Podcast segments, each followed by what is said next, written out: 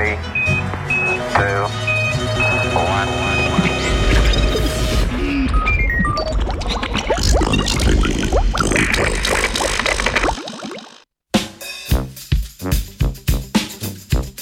Meduze, meduze.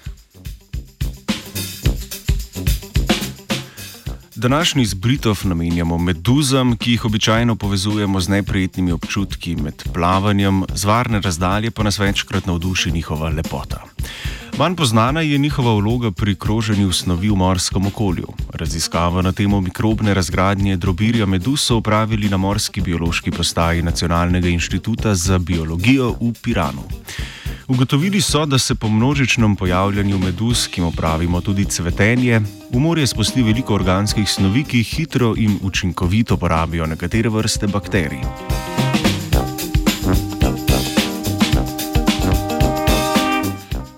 Meduze se v našem morju pojavljajo če dalje pogosteje. Zato je toliko bolj pomembno, da razumemo njihov vpliv na celoten morski ekosistem, še posebej povezavo med cvetenjem meduz in morsko prehranjevalno verigo. V ugodnih pogojih pride do hitrega množičnega cvetenja meduz, ki pa tudi hitro odmrejo in razpadejo ter s tem močno spremenijo vodno okolje v bližini.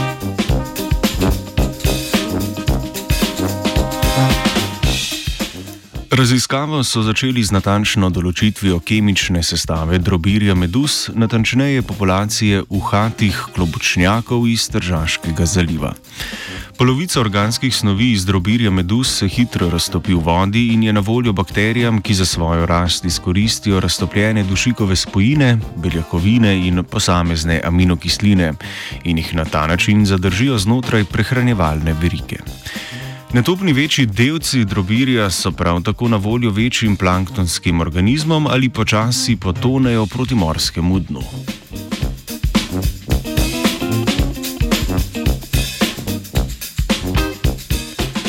V okviru raziskave so določili tudi sestavo bakterijske združbe obaljne morske vode, ki je v običajnih razmerah zelo raznolika.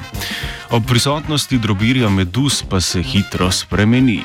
Izkaže se, da ti pogoji niso ugodni za vse bakterije. Predstavniki gama proteobakterij pa učinkoviteje izkoristijo spremembo in se hitro množijo.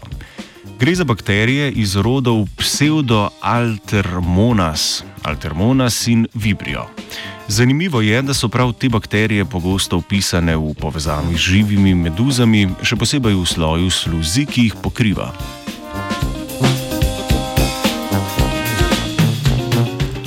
Večina organskih snovi, ki se sprostijo iz meduz po obdobjih cvetenja, se porabi za rast določenih bakterij in ne potone do morskega dna. Te hitro raztoče bakterije pa predstavljajo hrano za planktonske organizme, s katerimi se nadalje hranijo večje morske živali.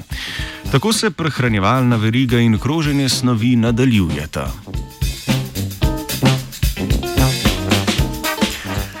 Znanstvenimi Britofi pa nadaljujemo jutri zjutraj, današnjega je pripravila Katarina. Three, two,